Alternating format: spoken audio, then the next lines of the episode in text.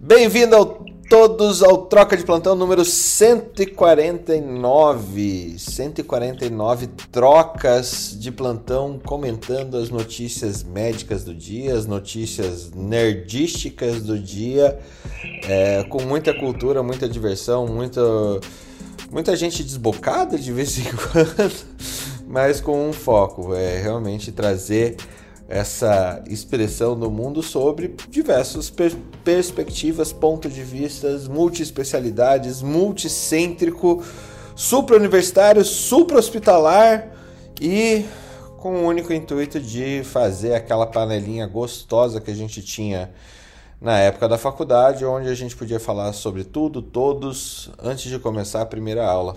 Estamos aqui com os nossos amigos e fiéis companheiros Messias Mendonça, Felipe Proasca, Marilé Souza, Alexander Buarque, Débora Yumi Fukino e uma galera que já acompanha a gente o tempo todo. É, que, que de vez em quando sobe, participa e a gente estimula isso ao máximo, por favor. A gente não sabe de nada, a gente só sabe que tem que ouvir mais gente. Então, caso você tenha alguma coisa para colaborar com o programa, levanta a mãozinha, sobe aqui para cima e vamos fazer esse troca da melhor maneira possível.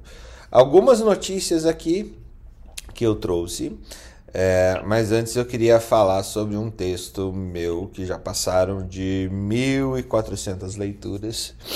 É, algumas coisas que eu já vinha discutindo aqui no Troca é, sobre a enfermagem ser a profissão do futuro da saúde. Eu finalmente coloquei isso no papel, nas mídias sociais, no, no, no na academia médica, porque uh, saiu um, um, um, estudo do Bureau of Labor Statistics, uh, colocando quais que são as, as profissões que vão crescer muito aí nos próximos 10 anos.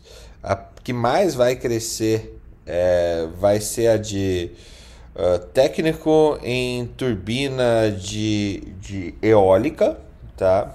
Vai crescer 68,2% a necessidade desses profissionais. Uh, nurse practitioners, que seria os, o equivalente ao técnico de enfermagem ou ao, ao enfermeiro é, que não tem nível superior, né? Ainda. 52,2%. Uh, uh, instaladores de energia uh, fotovoltaica, estatísticos, assistentes de fisioterapeutas, né? vai crescer bastante. analista de, de segurança da informação. O profissional que ajuda na, na, no desenvolvimento da saúde, o Home and Health and Personal Care Aids, uh, o gestor de serviços de saúde, os cientistas de dados e os assistentes de médicos. Aqui, todas essas profissões estão crescendo mais de 30% da necessidade para esses profissionais para os próximos 10 anos. E eu realmente coloco a enfermagem ali, mas mais do que a enfermagem, o cuidado. Profissionais, tem, se você for ver, tem duas coisas que são necessárias aqui, pra, são em comum com esses profissionais.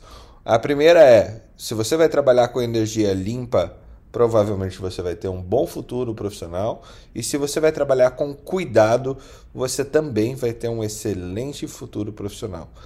É, é, o médico pode ser esse profissional que trabalha com cuidado? Deve ser um, um profissional que trabalha com cuidado, porque assim ele consegue realmente é, ganhar mais expressão frente aos seus clientes e entregar uma melhor qualidade de serviço e de trabalho. Essa seria o meu, o meu check-in aqui, depois de uma semana intensa, uma semana longa, mas que a gente tem uma outra semana muito, muito, muito promissora aqui pela frente na Academia Médica. Messias Mendonça, como é que tá essa, esse mundo de Campo Grande, é, agora que você se importou para Campo Grande e não está em Dourados? Bem-vindo, bom dia. Bom dia, Fernando. Estamos aqui ficar uns 15 dias aqui até a, Marina concluiu o treinamento dela aqui no Hospital de Amor. É, e vou tentar acompanhar vocês aqui quietinho para não acordar todo mundo da casa, né? Porque e vou, vou ouvindo vocês hoje aqui, mas é, já já consegui fazer mais ou menos um escritório adaptado aqui. Acredito que até hoje à tarde já está tudo organizado, a internet, o, o, o modem, o modem é externo. Eu acho que até o fim da tarde eu consigo. Acho que acredito que amanhã eu consiga trazer informações e ser um pouco mais útil aí para o programa. Mas quanto a, ao texto que você você comentou, Fernando, é, é, sem, sem sombra de dúvidas, né? É, o que a gente vem falando, hoje a gente tem, tem aplicativos que diagnosticam doenças, hoje a gente tem é, relógios que marcam frequência cardíaca, mesmo dando um overdiagnóstico, né? Mas eu não tenho dúvidas que, que aquilo que eu sempre digo, que é o meu ponto, que está até ficando chato que eu defendo da radiologia, é que aquele radiologista que não perdeu a humanidade, que vai, conversa, que troca ideia com, com o colega, que conversa com o paciente, esse não vai perder espaço, que uh, o cuidado, o toque, a sensibilidade, dificilmente uma máquina vai ter. Então, assim, estou aqui do lado, se precisar de alguma coisa, tiver alguma dúvida quanto à minha área que eu puder esclarecer, estou aqui à disposição sempre, beleza? Beleza, você viu? Eu não sei se você viu, já passando também pro, ah, na sequência, essa, essa, esse grafite do Banksy que ele fez logo no comecinho da, da pandemia, do menininho brincando com a super enfermeira e deixando o Batman e o, e o Homem-Aranha de lado é, e, a, e a super enfermeira do NIH sendo a. do NIH não, do, do NHS, é, sendo a, a preferência dele como super heroína. Chegou a ver isso ou não? Não vi, Fernando, cara, não vi essa. Juro pra você. Dá, dá uma clicada. É, dá uma clicada ali no, no, no, texto que você vai ver. É, é incrível. Não sei se você conhece o trabalho do Banksy, mas o Banksy Ninguém sabe direito quem que é esse cara, mas ele sempre tem grafites maravilhosos espalhados pela, pela Inglaterra. Assim, é, vale a pena conhecer porque o cara tem uma crítica social ferrada em tudo que ele faz e, e é, é, é, muito fino, assim, é muito estruturado em termos de, de arte de rua, sabe? Legal, cara, vou ver, vou procurar, vou clicar lá. eu organizando aqui. Depois que eu organizar aqui, minha vida voltar ao normal aí, e aí vai ficar mais fácil. Tá bom, tá bom. Vamos que vamos. Se precisar de ajuda, tamo aí. Fica fácil ajudar daqui de Curitiba e em Campo Grande. Obrigado, velho. Valeu, um abraço. abraço. Se veste de galinha azul com umas bolinhas brancas e começa a cantar no FaceTime que ajuda. galinha pintadinha por quê? Verdade, velho. Eu não entendi. De vez em quando eu consigo fazer isso com você. Ai, eu... Linha pintadinha, Fernando. Como é que você não passou por essa? Ah, eu não sei, a gente tem meio preconceito com a galinha pintadinha com o João. O João só tá no, no mundo bita por enquanto. Mas por que você tem preconceito com a galinha que dança e fica ouvindo música? Então, me diga você depois de falar isso, você acha que. é a inclusão da, da situação para respeito dos animais. Ah, entendi, mas. Tá. Não, eu tô falando isso só de uma forma crítica para você se sentir mal. Entendi. É. Conseguiu. que bom. Se bem que Mundo Bita é uma produção pernambucana, né? Então se for dar prioridade, dá prioridade a ele. É muito bom, Bita. É muito bom. Muito bom mesmo. Bita, né? Uhum. Bom dia, Felipe. Os caras que fizeram são torcedores do Náutico. Bita foi o maior atacante da história do Náutico. Né? Ô, Felipe, posso te falar uma coisa? Sabe com que música que o Matheus dorme? Sem sacanagem. Todos os dias, que é a que ele mais gosta? Manda. Let, Let It Be, cara. The Beatles. Também fica, né? Lá, lá, lá, lá, lá, lá. Foi. É, essa é a música. Eu, eu, não quis falar nada que essa é Jude, mas tudo Eu também fiquei calado, mas assim. Tava esperando alguém cair, né? Foi, eu caí.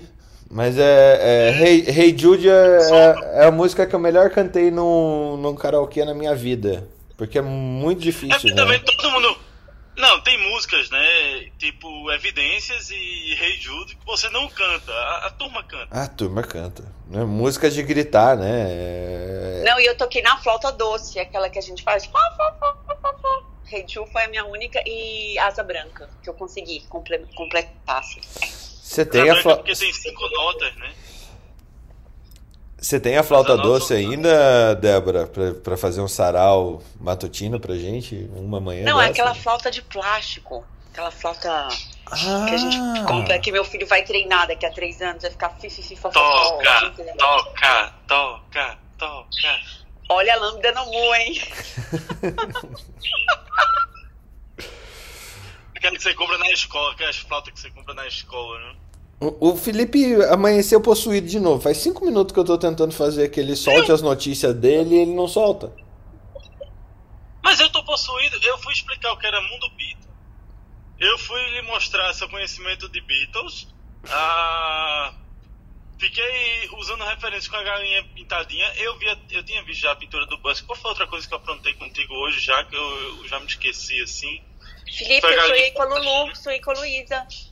Acho que eu Foi? vi aquele vídeo lindo e fiquei pensando nela. Ela ficou cantando? Eu não sei, ela tava rindo pra mim. Ela corria e ria, corria e ria. Eu achei tão bonitinho. É, não, o- Luísa, Luísa ri, ri até demais, assim. E, ela- e o bom é ela tentando cantar. Ela canta melhor do que eu, ela tem mais ritmo do que eu. O que não quer dizer muita coisa, mas assim, ela tem mais ritmo do que eu. Letícia desenha melhor do que eu, Luísa canta melhor do que eu. Pronto, zerou a vida. Nossos filhos têm que ser melhor que a gente já te superado. Ainda bem, ainda bem.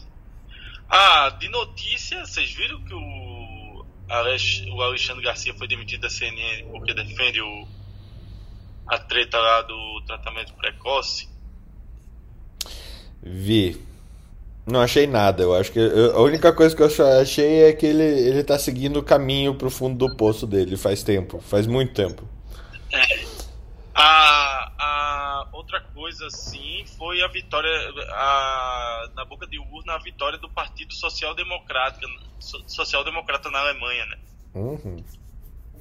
E essa é uma mudança drástica na economia da Angela Merkel e agora da economia, na retomada da economia europeia, né?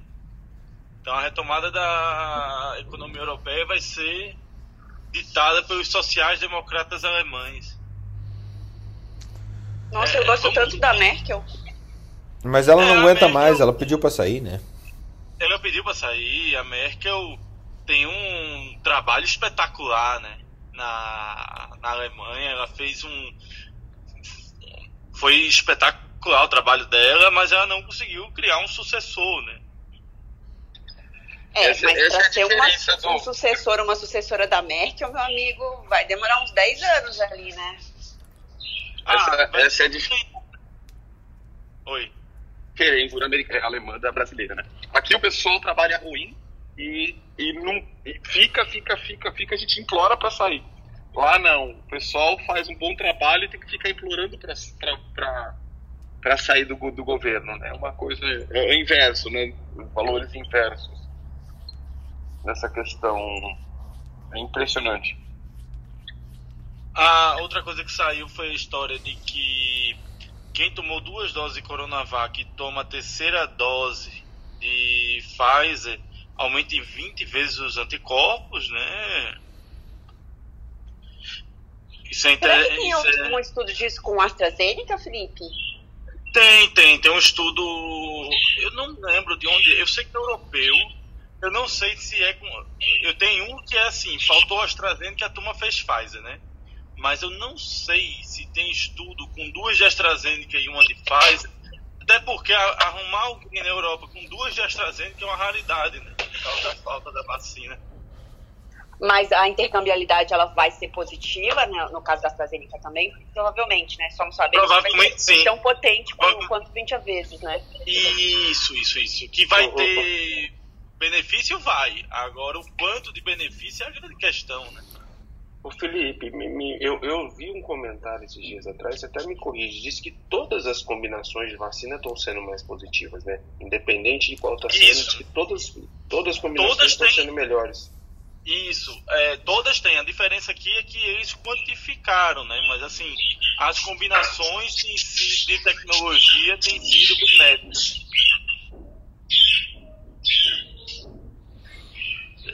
Débora, esse bichinho canta, viu? Pois é, Fernando fica tirando aí minhas periquitas. É. Eu fico mexendo nas periquitas da Débora. É. Pois é. Vou chamar a Cláudia pra dar um lambda no peru aí. É, meu amigo.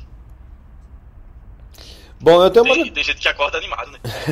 eu tenho uma notícia aqui para você. Não sei, você vem acompanhando o, o Therapeutics in COVID-19, o Living Guideline da, da Organização Mundial de Saúde.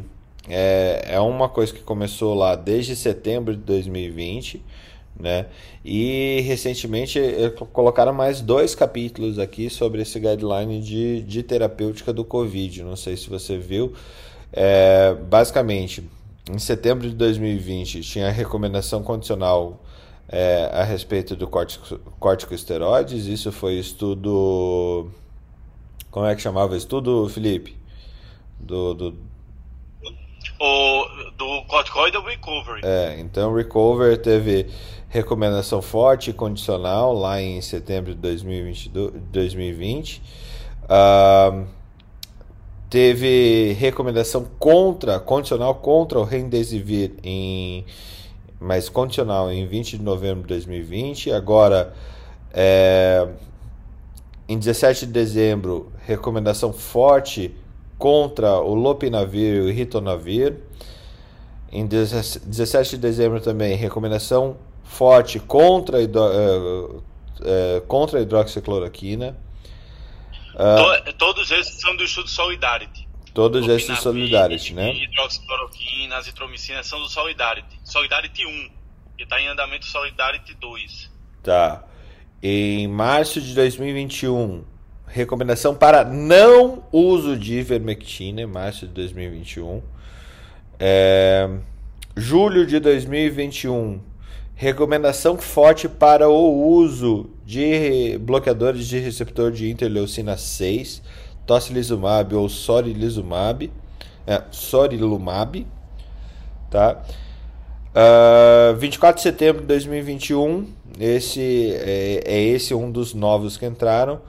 Recomendação condicional para o uso é, de uh, uma combinação de anticorpos monoclonais neutralizantes, o Casirivimab e o e um Indevimab. E ainda. É o Regeneron. Que é o Regeneron, né? E ainda nesse é. último entrou é, isso para os pacientes com é, que estão graves, mas estão soronegativos ainda.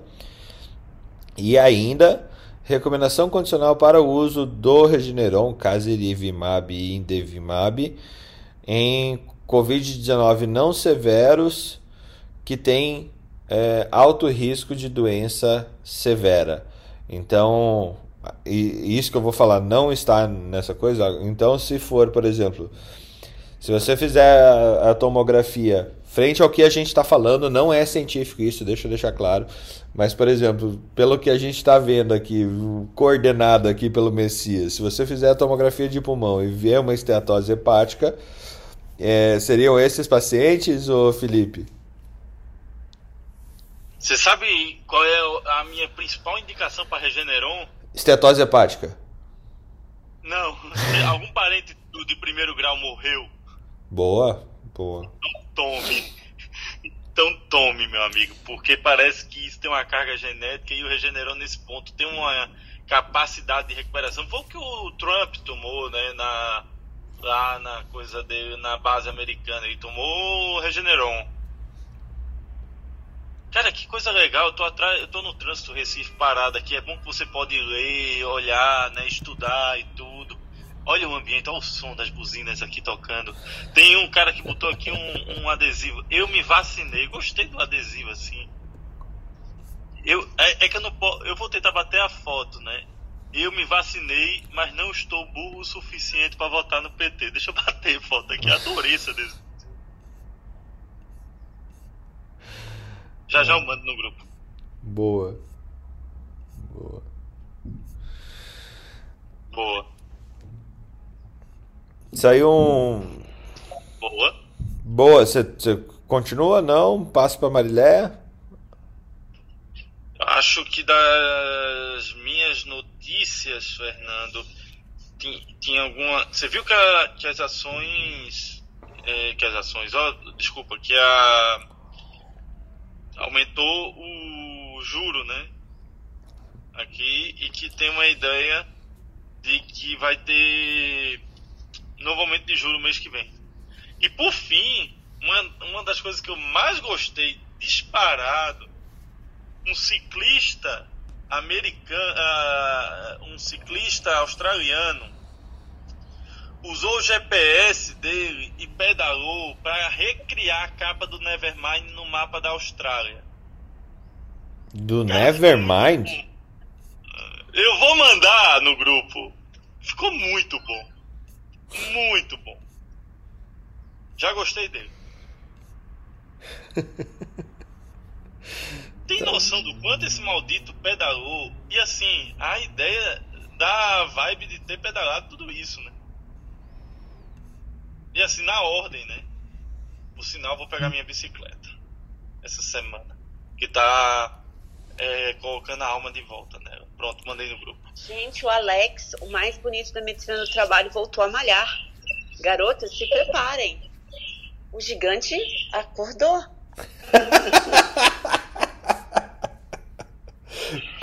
O gigante acordou, Alex? É, a, é, a, barriga gigante acordou. Eu tenho uma notícia para vocês aqui, ó. Olha só essa, Alex e Débora, depois dessa, olha. É, pressão positiva não invasiva. É, pressão respiratória positiva não invasiva melhora a os casos de, de disfunção erétil em homens com, com apneia obstrutiva. Você passou a usar uh, CPAP, ou Alex, para acordar o gigante? Olha, ah, graças a Deus eu não estou ainda precisando, viu? Mas tem que tomar cuidado, porque comecei a ter um pouquinho de ronco, mas ainda não tenho, não estou sintomático nessa parte. Graças a Deus, esse homem Graças tem três filhos, cada um com uma mulher mais linda que a outra. Pelo amor de Deus. Alguém tem que parar cara. Cipap eu... com Cialis é melhor do que Cipap isolado? Precisamos fazer estudo aí, Felipe. Eu acho que precisamos fazer estudo aí. Oh, o legal é que esse estudo é da, Co é da Cochrane. Ele já traz. Deixa eu ver quantos estudos foram. Já tá cinco... Olha, ele já pegou os estudos, Alex. Cipap, Cipap. Agora imagina no duplo cego randomizado você poder fazer um negócio desse. É complicado, hein? É, eu, eu, eu tenho que esconder. O pior é que não adianta, né? Porque se eu colocasse a, a foto que eu tava na academia só no grupo é, dos melhores amigos, a Débora ia ver do mesmo jeito. Então, é, não adiantou. acabei colocando lá. Eu falei, mas na verdade a ideia é que seja um estímulo, né? Porque se eu desaparecer das redes, aí alguém já, já, já, já pega no meu pé. Mas a ideia é voltar mesmo, cara precisando. Parabéns, meu filho. Não, mas eu, eu, eu, sempre, eu sempre tento andar de bicicleta, claro, mas eu tava precisando ir pra academia mesmo, de fato. Até eu fui na academia, aqui perto é, da minha casa. É, meu joelho tá ruim, fui no ortopedista e ele falou, cara, isso aqui é só porque você não tá fortalecendo, é fortalecimento. Daí eu fico pensando, né?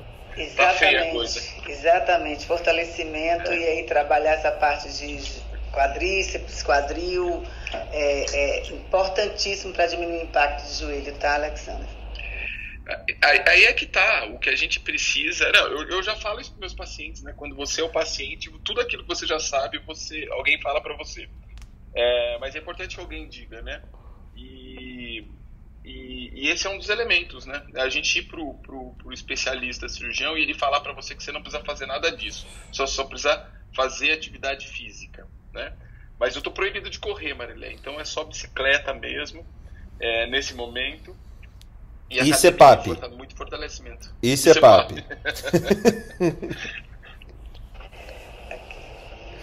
Marileia, bem-vinda. O que, que, que, temos aí desse, desse mundo inquieto de uma, de uma pessoa que promove a saúde, bem-estar, meio ambiente, cidades de 15 minutos?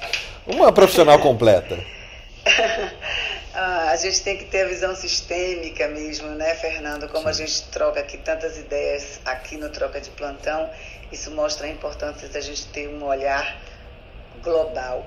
E aí você falando é, é, hoje em relação às profissões do futuro, remete exatamente ao aumento da expectativa de vida, dessa longevidade, a necessidade de cuidado mesmo para uma população que cada dia mais está envelhecendo e precisa envelhecer com cuidado. Então a gente tem que se preocupar é, é, é com esse cuidado, como é que vai ser ofertado esse cuidado para esses pacientes para essas pessoas mais longevas. Hoje cedo mesmo fiquei super feliz de uma matéria de um, de, um, de um idoso, 93 anos, ele triste porque ele queria alguém para fazer uma competição de corrida com ele e ele não encontrou, que todo mundo da turma dele já não está mais.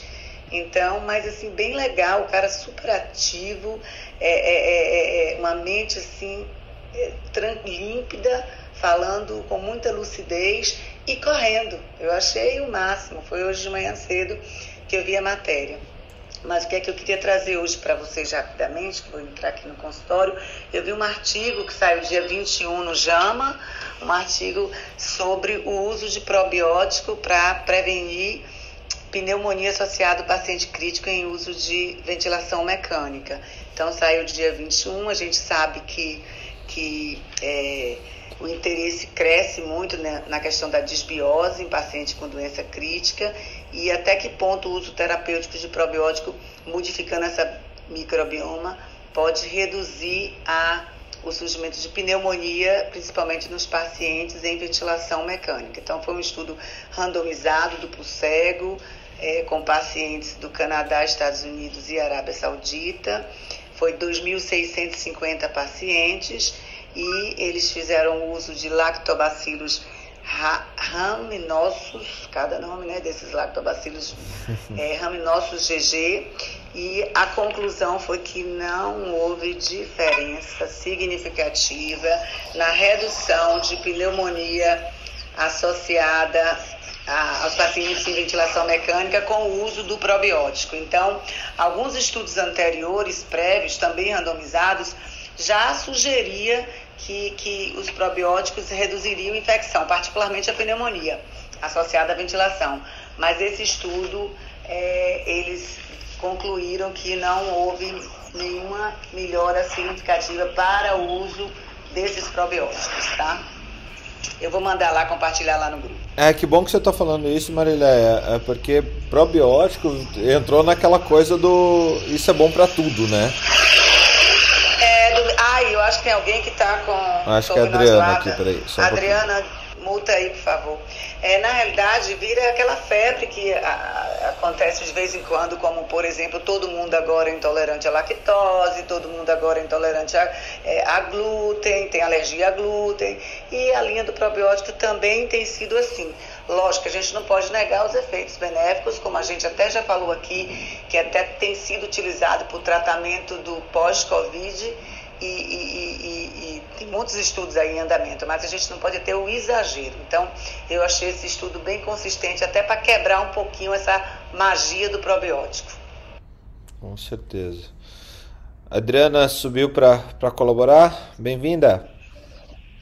Olá, bom dia, tudo bom? Bom dia. Eu queria fazer duas colocações, aproveitando que você está na natação ouvindo vocês. Acho que tá falhando um pouquinho, Adriana. Um documentário, vi um documentário. Peraí, deixa eu ir. Estou no meio da rua. Tá ouvindo melhor? Agora sim.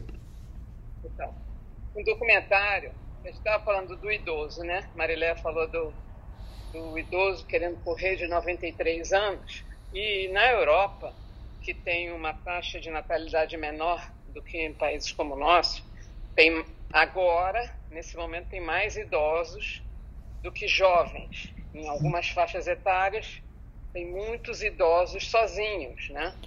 E isso é um dos problemas, inclusive, países em que o verão Está falhando, Adriana. Na França e não tem aqui. Melhorou? Melhorou? Tá falhando, ele tá, tá ruim, falhando né? um pouquinho. Melhorou? Bem ruim, tá cortando bastante. Oi, melhorou? Vamos tentar mais uma vez. Do, do Essa início. frase sua melhorou, saiu bem. Agora, vou tentar novamente, tá bom? Vamos lá.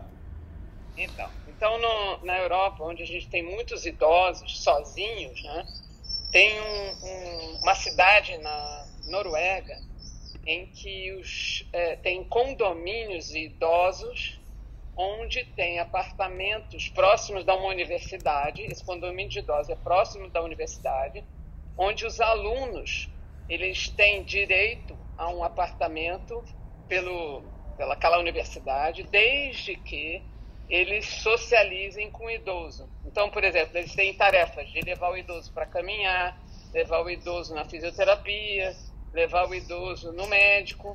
Então, você começa a interagir mais o jovem com o idoso. Isso melhorou a saúde do ponto de vista como um todo dos idosos. Então, eles juntaram a questão do idoso que estava sozinho, um condomínio que precisava é, de pessoas para levá-los para algumas atividades, e aí os jovens que estavam indo para a universidade, ficavam naquele alojamento, naquele condomínio, eles teriam o direito de ficar lá desde que tivessem essa atividade. Eu achei isso fantástico.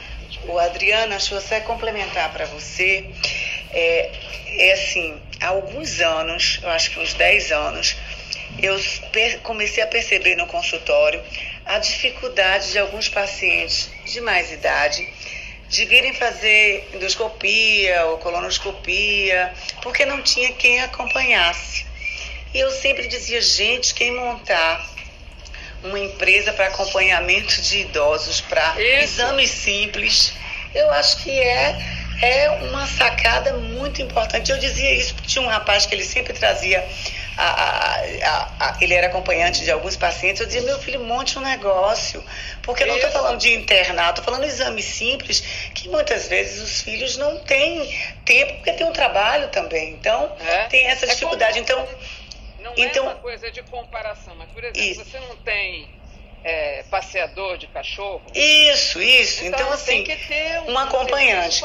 É. E o que é que eu percebo adicionalmente a isso que você colocou aí, é na minha prática de trabalho. Muitas vezes o paciente está internado, é pedido home care para ele. E aí, quando a gente vai autorizar, não tem cuidador em casa. E aí, o que é que tem acontecido que a gente recebe, às vezes, até via liminar judicial? A família obrigando a operadora a cuidar do idoso. É, então ela não tem tempo, mas isso está sendo rotina, Adriana. Então a gente vai lá, às vezes, outro dia saiu uma nota no jornal, eu dei risada, porque o, o home care não foi implementado, porque não tinha quem ficasse com o idoso. Então quer jogar agora a responsabilidade do cuidado para a operadora, para quem quer que seja. Então, isso que o Fernando colocou, que por isso que eu comentei, gente, a gente está aumentando a expectativa de vida, a gente está falando de longevidade saudável. E quem vai cuidar de todo mundo? Porque vai precisar Exatamente. de alguém cuidando. Então, é uma outra sacada, eu acho que é uma outra, é uma, uma, um outro problema que a gente precisa discutir, criar soluções, e essa que você mencionou aí é fantástica. É. E uma outra coisa que é importante, você estava falando da probiótica, né? realmente não pode virar uma panaceia como já foi várias coisas, né? Primeiro era a vitamina D, aquela coisa de fazer vitamina D em altas doses, a gente sabe que precisa. Tem até trabalhos mostrando, por exemplo, a quimioterapia com rituximab, que é o anti-CD20, você precisa de níveis sérios de vitamina D é, ideais para que você tenha o melhor resultado do anticorpo monoclonal. A gente sabe disso.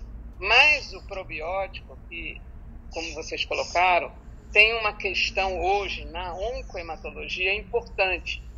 É, a gente sabe que a microbiota do paciente, por exemplo, transplantado, uma microbiota equilibrada, ela é fundamental para o resultado do transplante. Então, hoje, em algumas situações, você tem até transplante de fezes.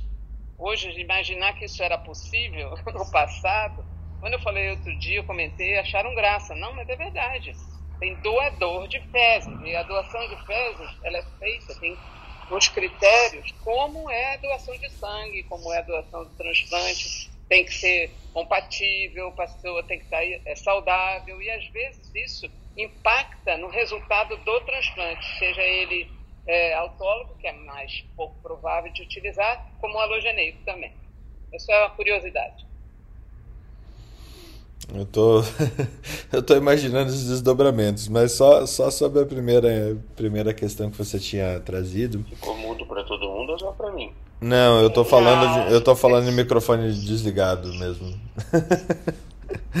é, Adriana, muito legal. A primeira, é, a primeira questão que você trouxe aqui em Curitiba tinha um, um, uma pessoa que estava na mesma incubadora que eu por um tempo que ele tinha uma empresa chamada Brother que era para pegar universitários e para vender o tempo ocioso desses universitários para eles serem companhia dentro de casa, para ajudar a configurar a TV, configurar as tecnologias que as pessoas têm dentro de casa e ficam se batendo para poder configurar é, para ser acompanhante, para pegar o Uber junto, para ir no mercado, para ir para a colonoscopia, como a Mariléia falou, esse, essa solução eu vejo algumas pessoas tentando fazer alguma coisa nesse sentido, Mariléia, já há algum tempo, mas não vi nenhuma prosperar.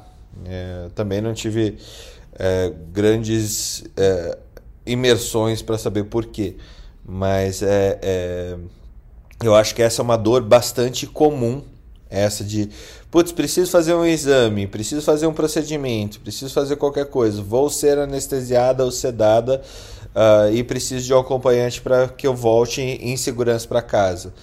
Eu não preciso nem ser idoso para isso ser uma necessidade, né? É, mas eu não vi, não vi as empresas que surgirem, surgiram nesse sentido prosperarem. Mas é, às vezes é porque eram antes do seu tempo, ou antes da necessidade, ou porque tinham tecnologias ruins mesmo, né? ou não conseguiam atrelar essa necessidade à solução. Mas é com certeza assim, tudo que for envolto ao cuidado, ao cuidado de pessoas que precisam de cuidado, é, vai ter um. É, é extremamente promissor. Extremamente promissor. Boa discussão. Débora, quer dizer que agora o investimento é em energia eólica, é? Bom dia.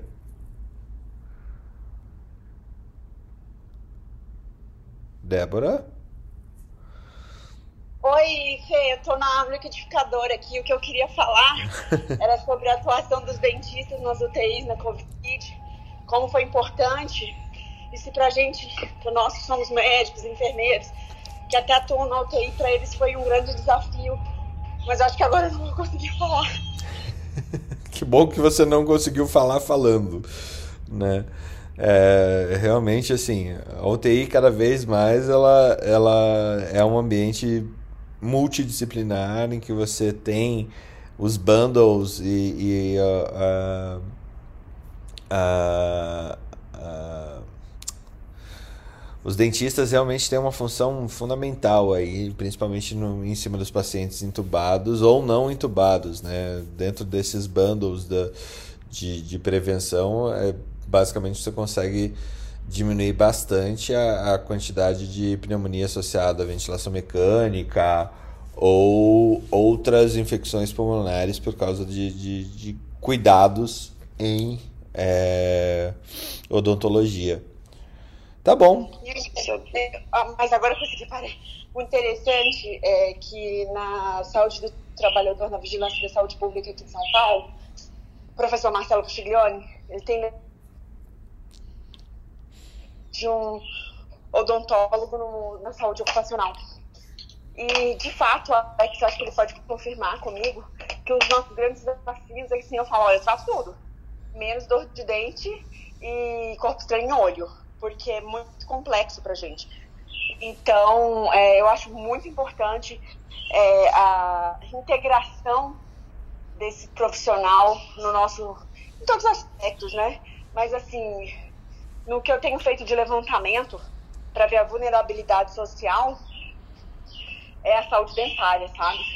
Então, pergunta que eu incluo na minha anamnese é qual foi a última vez que você foi no dentista se a gengiva da pessoa, assim, a gengiva sangra? Porque se você vê que a pessoa não tem uma higiene bucal ali na pirâmide de Maslow, o negócio tá complicado, né? Então, assim, hoje, com a proteína super cara, né? As pessoas saíram da carne de vaca, foram para galinha, e agora a gente está indo para o ovo. E tá, tá, bem complicado, assim, é, as prioridades. Então, acho que talvez a saúde dentária não seja uma prioridade e ela vai ser definidora de um desfecho muito trágico ou, ou benéfico, né? Ela é mais para parte negativa, um efeito negativo do que positivo se você precisar ser internado numa UTI. Gente, só para explicar para o pessoal de baixo, assim, que não tem tanto contato sobre a hierarquia de Maslow, que a, que a Débora falou, gente, é uma pirâmide de, é, de realizações, né? Você tem realização pessoal, estima, relacionamento, é, segurança, fisiologia, eu não lembro se tem mais algum item. E um, do, um, um dos. O dos pessoal que... é o topo. Obrigada, viu? E, isso, isso. É, e, é, e, e, o principal topo dessa pirâmide é a realização pessoal. Então, assim, só para entender o contexto que a Débora estava falando. Só, desculpa aí, Débora, só para complementar, tá? É, o que é interessante. Bem, eu, já passo até para Alex falar de, de Maslow, com certeza ele vai falar mais que eu. É melhor que eu. eu. Falar, não, eu ia falar sobre saúde bucal aqui, Fernando. eu, eu, tenho, eu, tenho, eu tenho um artigo com um aluno meu sobre a saúde bucal na, no trabalho, então o impacto no absenteísmo e presenteísmo na revista brasileira de medicina do trabalho. Então, ó, um texto, quem quiser é, aprofundar, talvez a gente até conversou aqui o quanto que isso é importante. Inclusive, na hora que a gente planejava é, montar um ambulatório, a gente investigava comorbidades populacionais em alguns lugares, que inclusive isso era extremamente relevante. Às vezes como segunda, uh, as doenças bucais como segunda causa de, de morbidade e tudo mais. Né? Não era só para complementar isso. Depois a gente, depois eu continuo. Não. Eu queria complementar já a questão da, da saúde bucal. Sabe que tem trabalhos brasileiros é, mostrando que a saúde bucal é tão importante no desfecho de doenças como linfoma. No linfoma Hodgkin, a gente sabe que é uma patologia que não é comum, mas que mesmo em doenças muito avançadas você ainda tem cura com tratamento primário com quimioterapia, em torno de 78 a 84% ainda podem ficar curados com uma terapia primária. O desfecho desses pacientes está relacionado com a saúde bucal e isso está diretamente é, relacionado com uma condição social. Então você vê que o linfoma Hodgkin, num jovem é, da, do SUS, que levou muito tempo para chegar ao tratamento, mesmo que esteja o mesmo estadiamento de uma pessoa que tem é, de um nível socioeconômico maior, com boa condição é, bucal, o resultado é de, os desfechos são diferentes. Então a saúde bucal também está é, é, importante no desfecho de patologias como linfoma Hodgkin. Tem trabalho brasileiro sobre isso. Depois eu vou mandar para vocês. Pô, que legal. Que legal. Não, se vocês quiserem, Alex, continua aí no odonto. Depois a gente volta pro Hodgkin, pro, pro, pro Hodgkin, pro, pra, Não, ia, pra pirâmide de Maslow os outros assuntos aí. Pode falar da pirâmide de Maslow, porque eu ia Não, eu acho que tem notícias de outro contexto. É, essa questão da pirâmide de Maslow é super interessante porque é, basicamente ela é dividida em dois estratos, né, gente? Elas são cinco, cinco é, condições é, empilhadas, né, onde as organizações fornecem caminhos para que para que para o seu colaborador evoluir e todos nós almejamos chegar ao, ao nível de autorrealização, né? A gente chegar todos nós aqui nessa sala ou em qualquer lugar do mundo, qualquer pessoa do mundo busca é, se autorrealizar. É, mas ela é entre esses cinco empilhamentos ela é dividida em dois estratos. Os estratos higiênicos, né, que é aquilo que basicamente uma empresa não pode errar, porque se, se, se ela acerta aquilo ali, ela vai ter o funcionário trabalhando corretamente e tal, mas ela não pode errar em prover salário é, minimamente adequado é, e prover boa condição de trabalho e prover uma cultura mínima. Tá? Algumas situações de cultura onde você tem interrelacionamento entre os colaboradores com seus chefes e assim por diante, e a própria empresa dizer a que ela veio. Né? Isso faz parte do porquê que as pessoas continuam minimamente no trabalho. E na camada de cima, no outro lado, você tem é, a questão de autorrealização e antes disso você tem a questão de, de estima então, que são sentimentos que você nutre é, frente àquela empresa, frente a você mesmo, sem frente à sua família, para que você atinja o nível da autorrealização. Né? Então, basicamente, se, você, uma empresa não fornece o mínimo, não existe como você chegar no topo. Não existe, não, não, não tem como. Ninguém.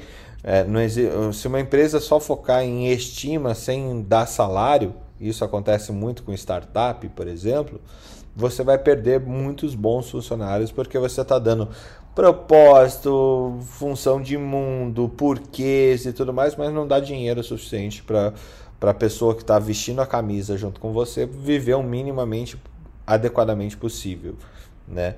Agora, se você dá esse mínimo e começa a investir em, em um ambiente social adequado, é, se você for ver as grandes, é, o, o, uma coisa que, que existia e hoje passa a existir menos, seriam os clubes de grandes empresas estatais e, e é, do, do, do, do, governo, né? Então, bancos, Caixa Econômica, Judiciário, é, esse pessoal todo tinha vários clubes espalhados pelo Brasil, em tu, eh, Brasil inteiro, justamente porque esse era um investimento dessas estatais para que tivesse todos esses funcionários no mesmo local discutindo e vivenciando o seu dia a dia. Essas pessoas passam um terço da vida trabalhando. Essas pessoas não, todos nós passamos um terço da vida trabalhando.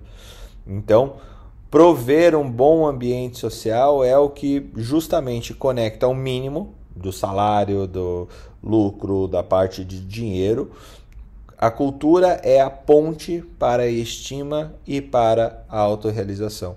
E isso é muito legal, a gente tem usado isso com alguma frequência nas consultorias que a gente tem é, praticado aqui junto da, da Academia Médica.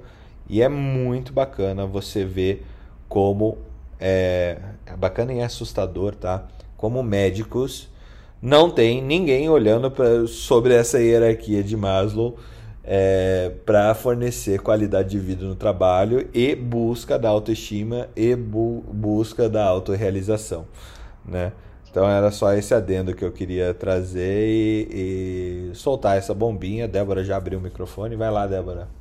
Não, não, eu, eu adorei, assim, esse negócio que você fala aí da, da ABB aí e tal, pra mim foi muito marcante. A ABB é incrível, né? É, Se você não... for ver, a função da ABB para manter um Banco do Brasil unido é, é brutal, né? eu lembro das festas da, das da empresa do meu pai, com tanto carinho, assim, eu chupando 12 picolés, eu saí na capa do, do jornalzinho da empresa, que eu bati o recorde lá. Então, assim, para mim, é, isso foi muito marcante, né? Foi muito positivo. E é bem o que você falou, no, no, na base, assim, a, a, gente observa as ações, né? As ações mínimas para sobrevivência. E no topo são as sensações. Aí você já está num, nível de maturidade, de autoconhecimento, de domínio, né? Que, que demora. Talvez nem todas as pessoas vão conseguir atingir isso. Mas é super importante a gente delimitar, né? É, é, essas estruturas, porque as pessoas tendem cada vez mais a migrar para essa questão de, ah, eu vou te dar propósito. Cara, também quero dinheiro no bolso.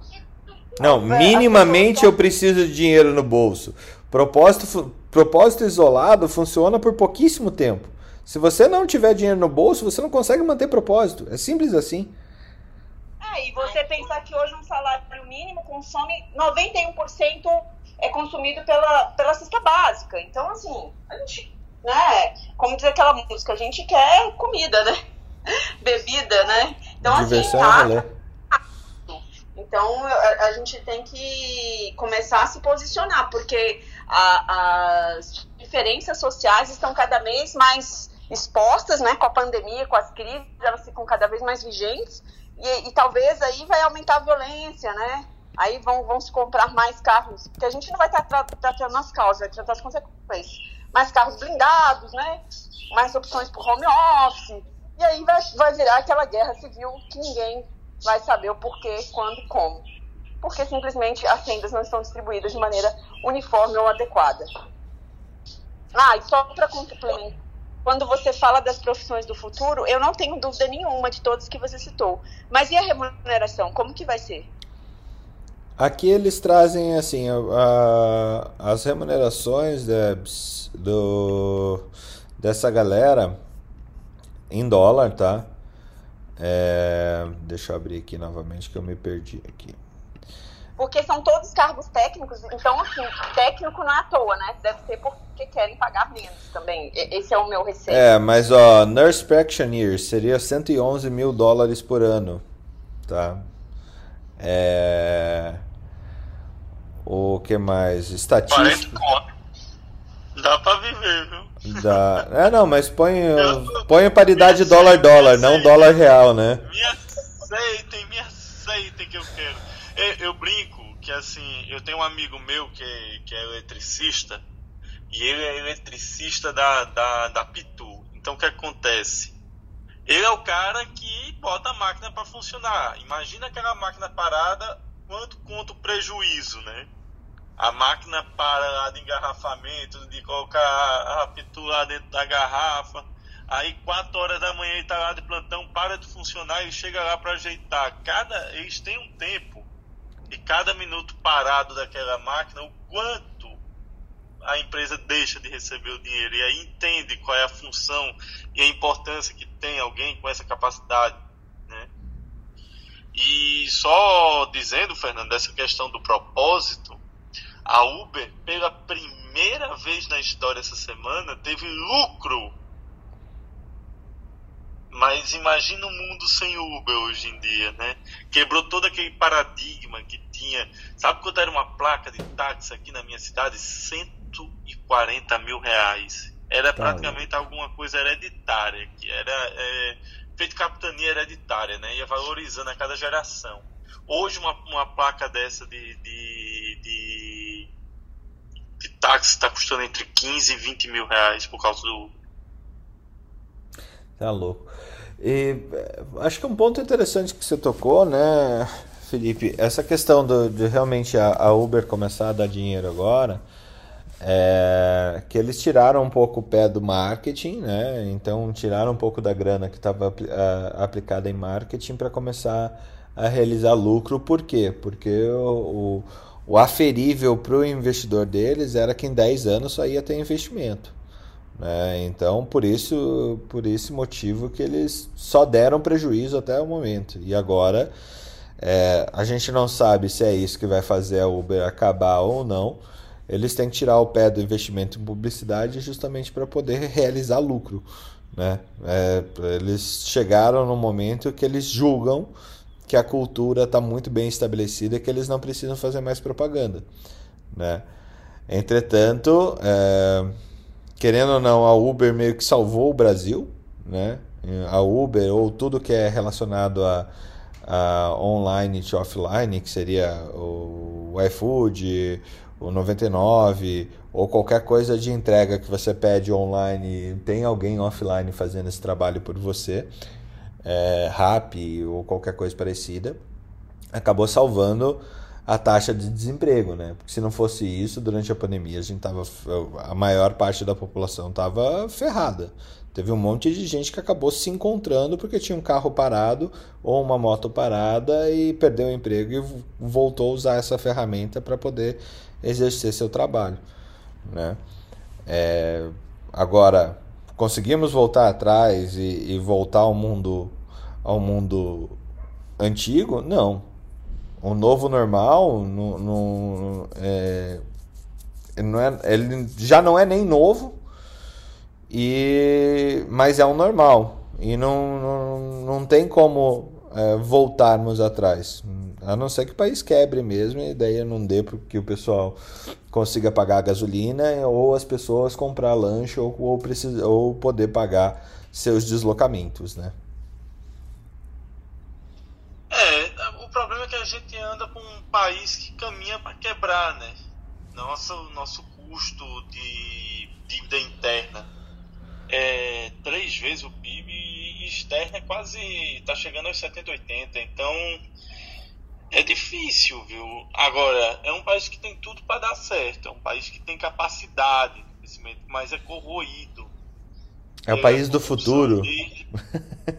é, o Brasil era o país do futuro na década de 60. A gente tinha um estilo musical próprio que era a Bolsa Nova, a gente tinha um time de futebol recém-bicampeão do mundo caminhando para um tri, a gente, tinha, a gente tinha música, a gente tinha cultura, grandes escritores, grandes produções literárias hoje nem música, nem produção literária, nem. nem. nem. nem. Nem é. Não sei mais o que a gente Não, a população de nem nem, a população de nem nem crescendo, né, Felipe? Crescendo também nem trabalha nem estuda. Então assim, é uma soma de nem. Então, eu acho que de 60 para cá, a nossa situação ao fechar os portos era semelhante à da Coreia do Sul. E depois de 60 anos é só ver quem deu certo e quem deu errado. Mas a pergunta que fica é o que podemos fazer a respeito disso, porque nem todo determinismo. Aliás, determinismo como esse deve realmente nos impulsionar para que ele não seja uma verdade, né?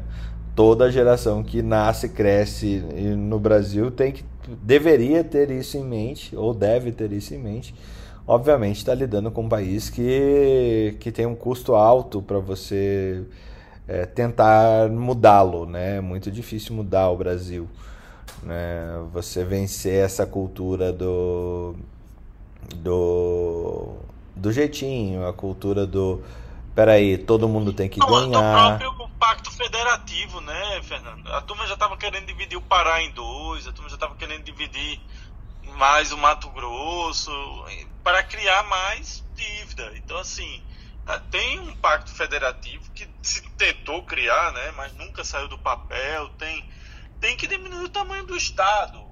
É, não só diminuir o tamanho do Estado, mas aumentar a sua efetividade. Que são duas coisas que a gente precisa fazer com urgência. Com urgência. Adriana, você que pulou para dentro de uma notícia. Você tem outra notícia para gente? Ou posso passar para minha pauta aqui? Pode seguir, eu estou procurando aqui o artigo. Eu mandei já alguns, mas segue em frente aí. Nós temos uma pauta! Nós temos uma pauta? Temos. Todo dia eu tenho, só que de vez em quando eu tenho que implodir não, ela. Por... A gente sempre tem uma pauta, mas nunca segue. Não, assim, a maior parte das vezes eu, a, pauta, a pauta se implode porque a coisa fica quente. Desmorona, né? É. Desmorona a pauta e a gente segue a vibe. Segue a vibe. Mas hoje nós estamos seguindo a pauta. Veja só.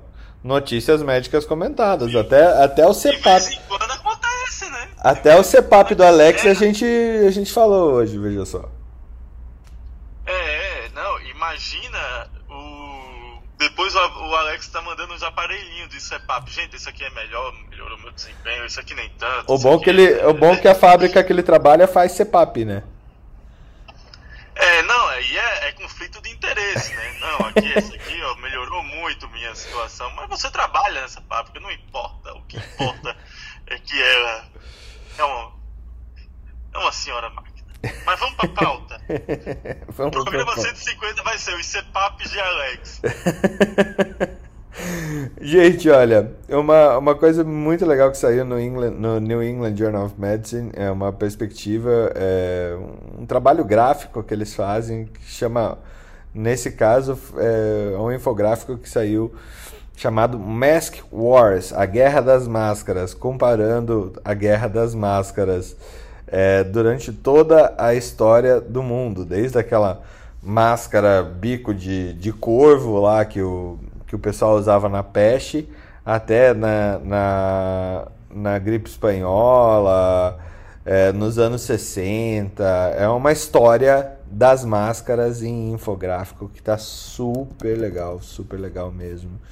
Compartilhando com vocês no nosso grupo de Telegram. E caso você também não faça parte do nosso grupo de Telegram, manda um aviãozinho pra gente poder te dar o link.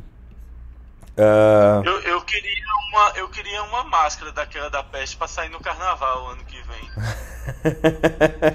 é, você vai pro carnaval ano que vem? No, numa terra de lambda uma... e delta, você vai. Eu uma máscara e um pedaço de pau na mão pra manter o distanciamento, eu vou. Eu vou. Se tiver uma máscara daquela e um pedaço de pau para manter o distanciamento, você sabe que eles andavam. Se você olhar para a foto, deixa um pedaço de pau, era para manter o distanciamento.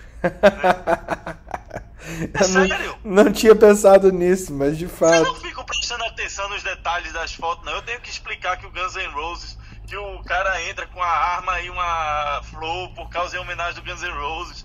Vocês não notaram que o. A, qual foi o filme da volta do Guns N' Roses em 2000? Qual foi o filme que o Guns N' Roses fez a música e voltou? 2000? Fim dos dias com Schwarzenegger. Fim dos dias com Schwarzenegger. Ah. Quando ele entra lá, que a menina tá sendo possuída, que a turma vai sacrificar, tá tocando Oh My God do Guns N' Roses, música nova. Eles nem tinham lançado CD ainda, foi a primeira vez que a turma ouviu. Olha, olha, vocês têm que se prender aos detalhes. Cara, não é à toa que você é o nosso, nosso fornecedor de cultura pop aqui. Já que a Ana Panigassi está trabalhando um monte e tal. E... Né? O que ficou nesse. É, ela era a nossa pop culture. É, é mas cringe. o está nos detalhes, né? Então a gente tem que. Ter... Eu, eu gosto muito assim do, do, de entender o porquê das coisas ao redor estarem daquele jeito, sabe? É, se, é, eles explicam muita coisa. Tipo, por que, que eu vou pra academia hoje? Por causa do meu senso de competitividade e minha forma de enfrentar o Fernando. É assim. As coisas né, tem que ver um ensejo. Com certeza, com certeza. Esse teu nível de competitividade é, é, é bastante alto, viu, Felipe? É complicado, eu entendo. Minha, é, eu, e assim, é, todo mundo que convive comigo, ele diz que eu sou um pouco competitivo. Eu acho isso um absurdo. É só olhar para as minhas irmãs entender que não há competição entre nós. Mentira, há muita. o legal é que ele compete sozinho, mas tudo bem. Vamos lá. Sim, sempre. o melhor de tudo é, é competir contra si mesmo, o, né? O melhor de tudo é aquele final do Poderoso Chefão 2, né? Ou do 1, né? Eu acho o final do Poderoso Chefão 1 melhor. Todo ah. mundo. É, todo mundo não respeita o Michael. Ninguém dá onda pro Michael. E tá bom, ninguém quer me respeitar. Os caras não quiseram considerar ele como dom. E aí ele vai pra missa né, ser padrinho de uma criança, que para quem não sabe, aquela criança é a filha do Francis Ford Coppola, a Sofia Coppola, que aparece no terceiro filme. Aí você renega o diabo, renego. E aí ele matando todos os, ele matando todos os chefões do crime. Mata todos. Quando ele chega em casa, tá a fila de pessoas para pedir lá juramento a ele. e a Kay olha assim meu Deus, diga uma coisa, você tem algo a ver com isso, você matou essa. Que eu, eu não vou misturar as coisas. Somente dessa vez eu vou, ser, vou falar de trabalho com você e vou responder com a maior sinceridade. Você matou aquelas pessoas? Não. Não. não. Bom, mas é. Filme espetacular. É, agora. O, o poderoso chefão Tupiniquim não é diferente, não, né? Vamos, vamos combinar. A gente só não consegue dar nome, vai que ah, acorda morro. Com certeza. A, a gente só não tem tanta classe, digamos assim, né? Mas é. não é muito diferente, não. Na verdade, é, nós ainda, por infeliz, eu vou dizer uma coisa, mas é a maior verdade. Nós ainda vivemos uma, um coronelismo e nossa capacidade, nossa, se você for olhar historicamente falando, nós somos um país que acabamos com a escravidão há pouco tempo, mas que nós não tivemos nenhuma programação de estruturação social para re, reintrodução dessa pessoa na sociedade. Nós não tivemos isso, até porque para isso precisa de um negócio chamado educação, uhum. que é algo que a gente jogou pro buraco há muito tempo. Quer dizer, a gente nunca tirou do buraco. É, mas uh, teve uma fala tua aí, Felipe, que eu achei interessante. É, que, que me remeteu a alguma coisa do tipo: aqui no Brasil a gente fica procurando um coroné para chamar de seu, né? É, e aí eu tô falando todos nós, nós médicos aqui, tal, a gente tem essa essa sensação de que alguém um dia, ou todos nós, né? A gente precisa acreditar que alguém um dia vai salvar a pátria, né? Foi assim com, com, com o Fernando Henrique, foi assim com o Lula, foi assim. É, a Dilma continuou sendo Lula, é, foi assim agora com. com e, e foi assim com o Bolsonaro. O problema é que a gente não tem nenhuma outra via agora para 2022. Vai gastando, né? Vai gastando, vai gastando e agora? A, a, a, fé, a fé tá gasta, mas a, a cultura da busca de um coroné para chamar de seu é, ah, com certeza. Não a, gente, para. a gente tem uma tendência.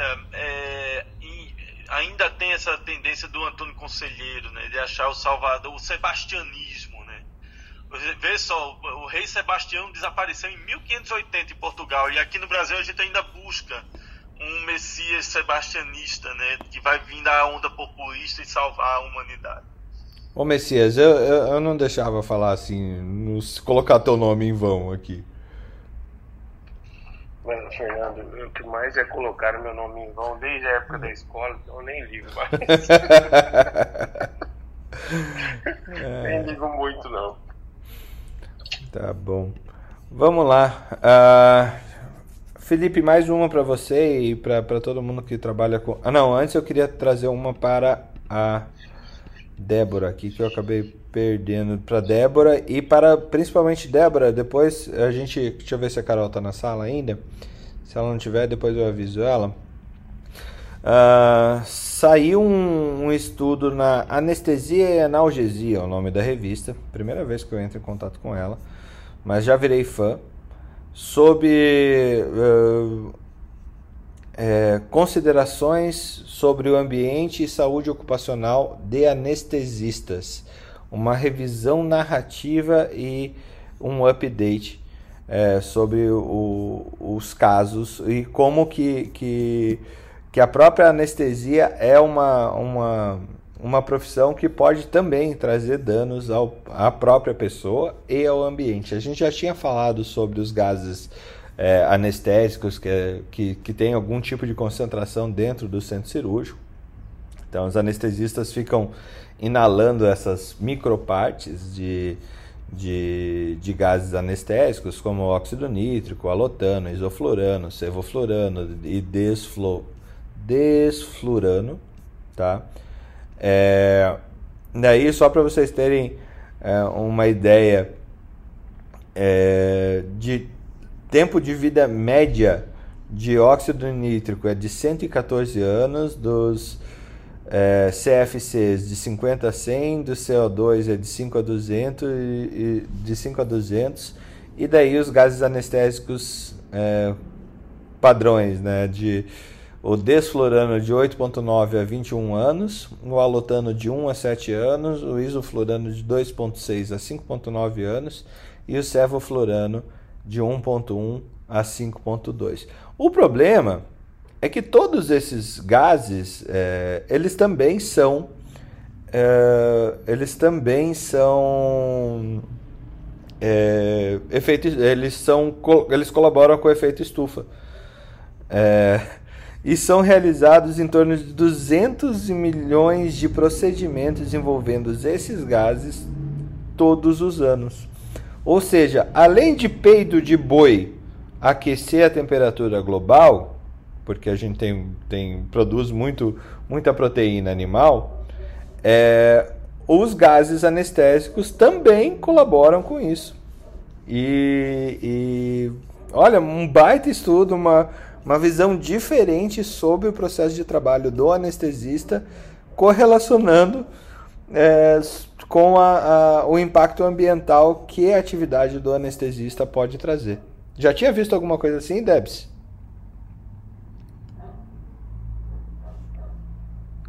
Oi, chefe, não, mas assim, o que eu tenho visto, então, assim, tão evidente com essa questão de gases, não é, no, no ecossistema, não dessa maneira, e sim de impacto direto na saúde do trabalhador.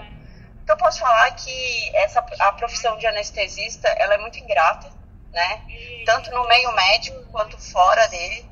E agora, tendo essa visão de ecossistema, isso me, me remete ainda mais a essa questão de, de como é difícil ser anestesista, né? Porque fora as piadas internas, né?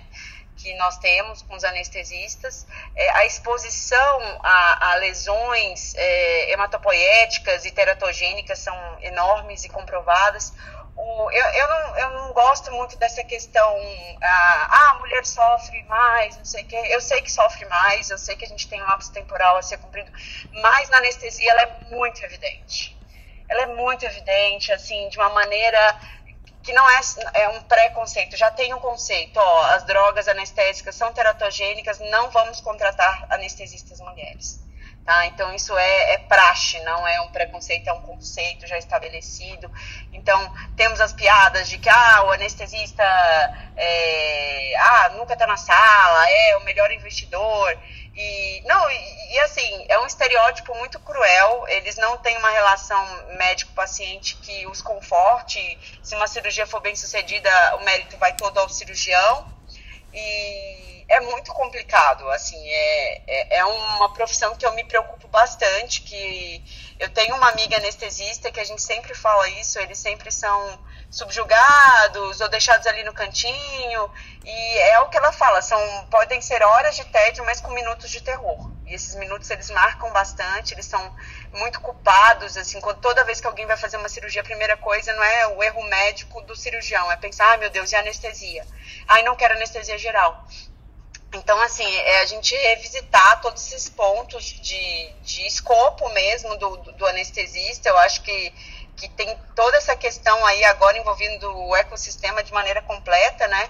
Que é muito complexa e é uma turma que eu acho que vale muito a pena a gente trabalhar, conversar e fortalecer, principalmente as médicas anestesistas.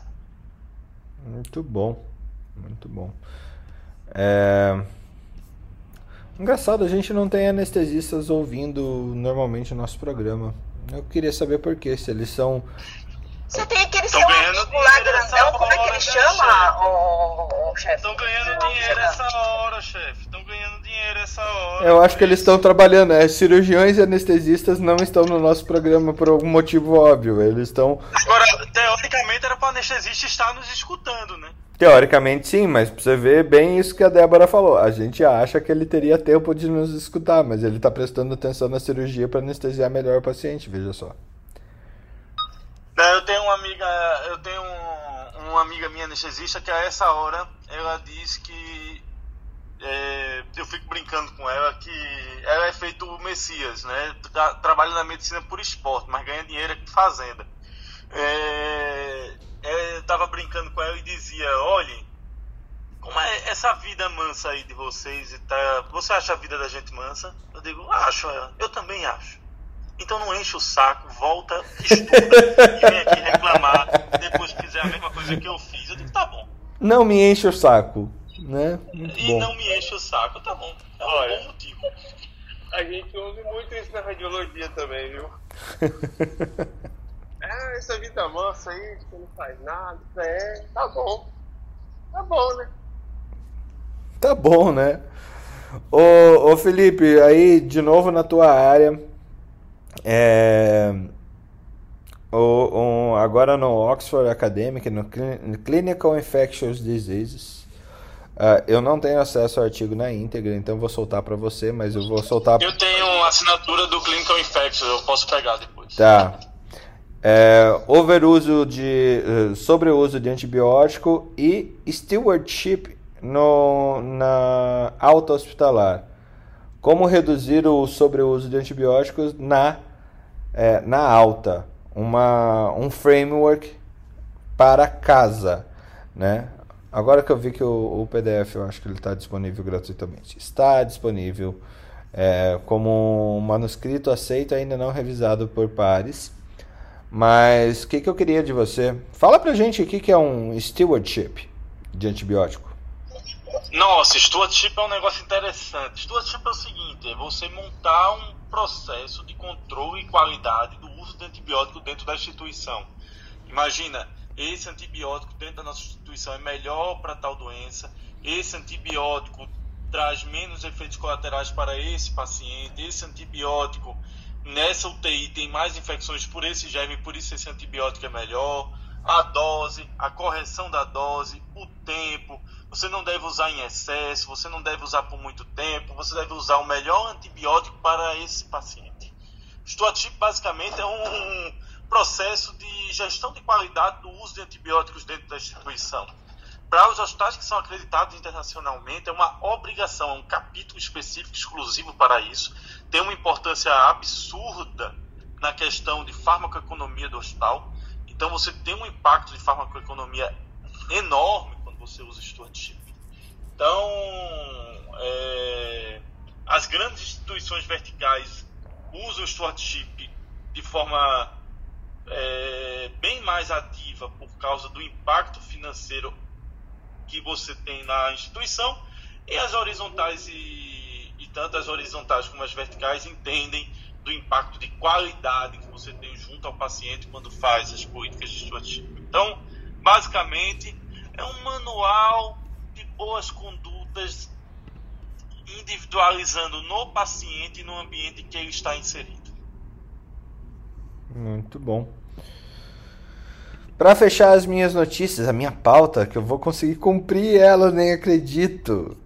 Saiu no New England Journal of Medicine também, semana passada, é, no dia 23, para falar a verdade, é, um chamado do New England falando: é hora de parar é, de, de considerar a raça na estimação da função renal.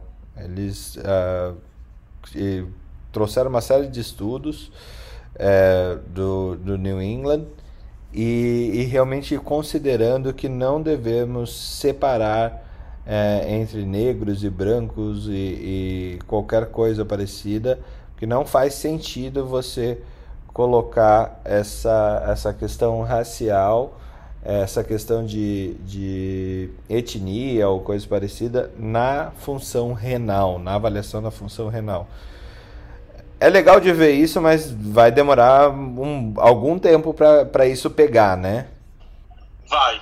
Quebra de paradigma, né? A gente, até o próprio New England fez um, um, um artigo também falando que você não deveria ser só estudo duplo cego em caucasianos, né? Deveria ter mesmo essa mescla e como o Brasil poderia ser um líder nisso, né? Porque o que mais tem de mescla de raças é aqui, né? Então o Brasil podia ser um líder dentro desse tipo de estudo. O problema é que a gente não consegue fazer nem estudo básico aqui ultimamente. A gente não consegue nem contar quantas vacinas a gente fez. Você sabe da última? Sumiram. O, o Ministério da Saúde doou para os estados é, vários ventiladores. É, 336 ventiladores, respiradores não se sabe o destino. O Estado perdeu o respirador e não sabe onde está. E o Tribunal de Contas da União está dizendo: eu quero. Aí você não sabe onde está seu respirador. Imagine estudar alguma coisa, fazer um estudo duplo cego. Olha, eu tenho que discordar de você, Felipe. A gente faz estudo clínico bom, sim. O problema é. Faz, Adriana. Nós, mas olha o volume gente... que a gente poderia fazer, né? Não, isso, isso E olha o essa... local, Adriana, também. Ele a é gente tem, claro que a gente tem locais de estudo. Claro que não, a gente tem locais só... de excelência. Mas olha o volume. Não, é, isso são duas coisas importantes. Primeira, essa questão da, da raça e etnia. É interessante, por exemplo, toda vez que eu vou dar aula de mieloma múltiplo, nos livros é sempre homem e é mais comum na raça negra. Hoje, no meu consultório, eu devo ter umas 10 pacientes agora tratando, são 90% é mulher branca. Você vê que isso E isso no é... Rio de Janeiro, né, Adriana? Que é isso, uma, uma Não é, não é aqui no Paraná, por exemplo, que a gente tem uma população. Não. É. Claro, então, então é, o Brasil ele tem essa característica interessante de ser totalmente miscigenado, né? E você vê que o resultado, muitas vezes, do, do tratamento, eu me lembro que a gente começou a fazer um tratamento para câncer de mama no INCA, num estudo clínico, as doses dos, do protocolo clínico, né, nas pacientes, era tão alto para a nossa população, você devia ter algum polimorfismo para o clearance das drogas, que a minha doente, que foi a primeira que eu coloquei, as unhas caíram todas. Nossa. Hoje você vê nos estudos posteriores, que nesse caso era câncer de mama usando uma droga chamada Taxotere, que foi lançada na dose de 100 miligramas por metro quadrado, hoje ninguém faz essa dose. A dose habitual é 75, porque ninguém aguentava. E olha que estudo de fase 3, já tinha passado por fase 1, fase 2, fase 3. Isso é uma questão. Então nós somos um povo diferente. Não podemos achar que os resultados vão ser semelhantes. E a outra questão sobre pesquisa, é interessante que um bom centro é, onde tem a pesquisa clínica, considerado com bom recrutamento, é aquele que tenha pelo menos entre 5% e 10% da, dos seus pacientes em estudo clínico. Então, Nossa. Então, isso é um, uma proporção alta. Bem alta. Quanto que vocês têm no INCA, Adriana? Você tem ideia ou não? No INCA não chega a 1%. Que seria o melhor é centro de estudos. É, né? é o melhor... É, então você vê, a gente tem uma população enorme. A questão é, primeiro, o envolvimento do pesquisador no recrutamento, que não é fácil. Tá? Não é pelo, pelo convencimento do paciente. A gente vê que muitos pacientes do serviço público eles são mais facilmente recrutados para um estudo clínico do que na clínica privada. Sim. É mais difícil. Mas, ao mesmo tempo, você tem que ter o envolvimento do pesquisador, do centro de pesquisa, de toda a equipe médica, tem que passar semanalmente nos serviços. Olha, tem estudo clínico para esse paciente, leve ele até a pesquisa, converse com o pesquisador. É uma, é uma coisa de formiguinha, sabe? Pesquisa, pesquisar, ser pesquisador no Brasil não é fácil. Mas eu vou te dizer que eu, é, ele é recompensador. Eu tenho os resultados que são muito positivos, tanto do ponto de vista é, de resultados positivos quanto negativos, no sentido de que você possa ou não incluir aquela abordagem ou não incluir, excluir aquela abordagem também isso é importante. Muito bom. Tréplica, Felipe? Não? Ou posso fechar? não, é isso mesmo. Todo, todos nós sabemos, né? Como seria bom que tivéssemos essa capacidade. Imagina numa população como nós temos nos hospitais, se 5% tivesse triado para alguma coisa de estudo, né? Nós seríamos, ah, teríamos dados espetaculares. espetaculares. E principalmente em doenças que a gente gostaria. É, eu fico brincando aqui que nós tive, é, por anos nós fizemos uma tupiniquização do uso do, das sulfas aqui na no uso no tratamento de, de, de nossa fugiu pneumocistose. Cara dava resultado mas a gente nunca randomizou e publicou. 15 anos depois um cara fez isso com resultados menores do que o menos é, é, com menos resultado do que nós ele bateu na New England. Putz então, isso aí é por isso, porque fazer estudo clínico dá trabalho. Eu me lembro que eu brincava ah! com os residentes que falavam assim, eu quero fazer um trabalho. Olha só, tudo bem, mas você já sabe que vai dar trabalho. Você vai ter que ficar. É, veja bem, né, André? Eu quero. É, é muito comum o estudante bater nessa porta. Eu quero fazer um trabalho. Veja bem. Ah, mas eu não tenho tanto paciente. Queria fazer um estudo de revisão. Não tem problema é só ler esses artigos aqui, a gente fazer uma crítica também e fazer. Isso, exatamente. Mas aí, eu, eu tô fazendo um trabalho de RAF e o pessoal disse: ah, vamos fazer um comparativo e pegar os estudos que já existem e montar num mapa. São 334 artigos. Nós somos cinco. Se cada um ler 10, é...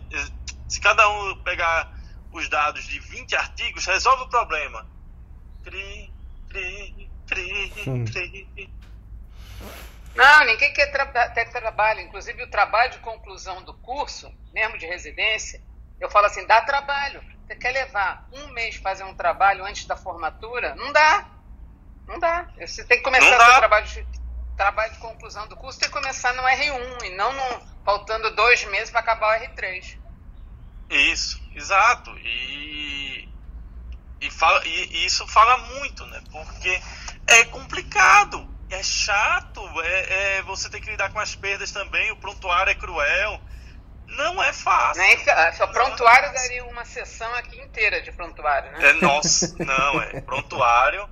É, tem prontuário aqui que, assim, é, eu fico brincando que o prontuário é tão antigo que é escrito em runas, né? Porque runas élficas, porque ninguém entende nada do que está escrito. Eu me lembro, eu, no meu R2 de oncologia, eu fazia a sessão de mortalidade do hospital. E foi separado um prontuário para eu discutir que não tinha uma linha do médico, só da enfermagem. Por quê? Porque o doente chegou, é, foi para emergência, teve uma, uma complicação, foi para o CTI e morreu. Mas tem a entrada da enfermagem, a transferência Bonitinho, CTI, né? tem tudo. E não tinha uma linha do médico. E aí a discussão na sessão de mortalidade é isso. Como é que pode? O doente matriculou, foi visto pelo médico, foi para emergência, complicou, foi para o CTI, morreu e ninguém escreveu nada no prontuário. Então, Vocês chegaram a alguma conclusão isso, ou não? Né? Chegaram que o médico não sentou depois e foi descrever o que tinha que ser escrito, não? É claro Mas... que era uma complicação grave, um doente muito grave, mas não pode, o doente chegou qualquer coisa. Ele tem que documentar. Ele tem que documentar. É obrigado a documentar. Mas eu acho que isso denota Não, até, também. Até assim, ó, você dizer assim, o paciente diz que está muito melhor. Eu me lembro que eu tinha uma paciente que ela era cega, surda e era analfabeta. Então, como é que você vai se comunicar com uma pessoa dessa? Ela sempre vinha com acompanhante, que tinham. E eu botava no cabeçalho, pacientes cega, su... não, na época ela não era cega, foi no final que ela ficou cega. Surda, muda e analfabeta. Como é que você se comunica com ela? Você falava, a pessoa acompanhante que a trouxe, comenta que ela se queixa é, de difícil. dor. Isso se não tiver, você como é que você vai saber? O paciente vai Nossa pegar uma senhora. pessoa surda, muda e analfabeta, como é que se comunica, né? Então isso, até isso tem que estar no prontuário. Não, tem que estar. Mas essa, essa, essa situação que você colocou, uh, se você olhar sobre outra ótica, qual que é a, a, a questão? O prontuário da enfermagem estava perfeitamente descrito, né? E o prontuário médico não. É, isso pode, pode dizer várias coisas, né? Do tipo, cara, se a enfermagem, a enfermagem ela tem uma sensação protetiva muito maior do que a do próprio médico. Né? Se eles não documentarem, se eles não documentarem, eles vão se ferrar e eles vão ser o primeiro a se ferrar porque é, é o elo mais fraco desse, desse relacionamento. E a sensação para eles, a cultura disso é muito muito mais clara. Eu estou falando assim, minhas impressões, sem estudo, sem nada, só eu o, o que eu conheço do mundo, de mundo, assim, minhas impressões de mundo. Então, por isso mesmo, ele é mais fidedigno, mais fiel e mais responsável na hora de, de colocar, é, descrever o que foi feito, o que foi observado junto ao paciente, né? É, e o médico não. Tô, alguns de nós ainda vivem no mundo de super, superpoderes ou sensação de superpoderes, esperando aí um ou outro processo judicial para poder revisar esse prontuário e que vai estar tá lá a pessoa que foi responsável pelo atendimento médico e não ter descrito nada, né? É, e isso é muito grave, né, Adriana? Isso é muito complicado. Não, e a gente, nós, no caso da, da residência médica, né, faz parte do treinamento. O residente ele tem que também saber como é, descrever. E eu me lembro que eu brigava com os residentes, que tinha assim, um cabeçalho para você ter a evolução do paciente no. Não na internação, que é diferente, mas no ambulatório, que o doente vinha, sei lá, de quatro em quatro semanas, tinha assim no, no cabeçalho, vide é, evolução anterior. Ah, pelo amor de Deus, né? Esse é muita. Mukira, o cara não teve tempo para escrever a idade, o diagnóstico, não, minimamente, ciclo de né? tratamento. Adriana, eu, eu posso ir além, Adriana, assim. Eu acho um absurdo isso ser cobrado na residência médica. Isso é um absurdo. Mas é que o cara não teve treinamento adequado. Não, Chega então, lá na é um- frente, isso- não sabe fazer uma evolução médica. Então, aí a gente volta naquela discussão que a gente estava falando sobre acadêmicos anteriores. Isso aí é o básico do básico no internato. Eu tinha um professor de infectologia que hoje ele é conhecido, é, foi pro governo Júlio Coroda. O Felipe deve conhecer. Cara, ele tinha um caderninho negro. Ele carregava um caderninho negro. E ele acompanhava as evoluções clínicas, a corrida de, de, de leito do internato. Se tinha história ruim, ele anotava no caderninho negro. No outro dia ele ia cobrar a história novamente. Eu acho que isso é o mínimo da formação básica, a gente elaborar uma história clínica que possa nos defender de qualquer acusação. Não, que a gente possa que passar adiante, né? Né, Messias? É, Pô, ó, é minimamente, assim, é o respeito ao paciente e ao outro colega que vai atender ele. Se não tem história eu fico, escrita. Eu fico, assim, eu fico abismado, Adriana, sabe, assim, da gente ter chegado nesse ponto de ter que ensinar uma evolução clínica na residência. Isso, isso me mata. Isso me mata. O mais engraçado é quando o residente vai discutir com você um caso e faz a abreviação do caso na discussão oral. Eu falei, não, pera lá. Você vai falar do caso abreviadamente, aí é um pouco demais, né? Ao ponto que chegamos. Mas acho que é essa geração mais nova que. Não, mas Adriana, WhatsApp, Adriana passou pela clínica médica, Adriana. Ah, não, tá Você pega, você pega o povo que passou pela clínica médica, Adriana. Não dá. Não dá. Não, Não dá não dá. Assim, se fosse ainda acadêmica, que também eu não acho que tenha desculpa, Messias, não acho. Mas o, o, o povo passou pela clínica médica. É, é, é, isso, é esse o mundo que a gente tá, tá, Exato. tá, tá tendo que mudar. Essa galera passou dois anos em clínica médica. E, e não consegue passar uma história decente. É, Não, eu me lembro. é, e isso tudo vira uma bola de neve, né? Então você faz assim: olha, hoje é segunda. Na quarta nós vamos fazer discussão de é, paper, né? Então eu vou te dar um paper pra você discutir. Aí vira esse residente: ai, mas quarta-feira? Falei, querida, se você tivesse no Memorial, estudando lá, fazendo residência de oncologia, o seu chefe ia te dar um paper hoje para você apresentar amanhã às sete da manhã. Então você tem 48 horas para ler o paper e apresentar. Eu era a megera do, da residência, né? Com a megera Adriana, a gente vai finalizando o nosso programa de hoje. Obrigada, viu? Bom dia a todos. Obrigado pela participação, Adriana. Como Adriana. sempre, muito bom. Adriana, quisera toda especialidade, toda residência, toda formação básica tivesse uma, entre aspas, megera como você. Com absoluta, terceira, com absoluta certeza nós teríamos médicos melhores. Com absoluta certeza. Vamos, vamos lançar o movimento por mais megeras na medicina. Eu ia dizer essa frase também. Por mais megera. Adriana, excelente te ouvir. Estava aqui no consultório quietinha atendendo os pacientes, mas ouvindo você. Muito bom. Eu, eu também, excelente te ouvir, Adriana. Excelente ouvir. Obrigada, viu? Obrigada Esperança. participação, sempre muito boa. Beijo. Gente, um beijo. Até amanhã. Tchau, tchau. Amanhã é 150. Uhul. Boa semana a todos. Boa gente. semana a É, todos.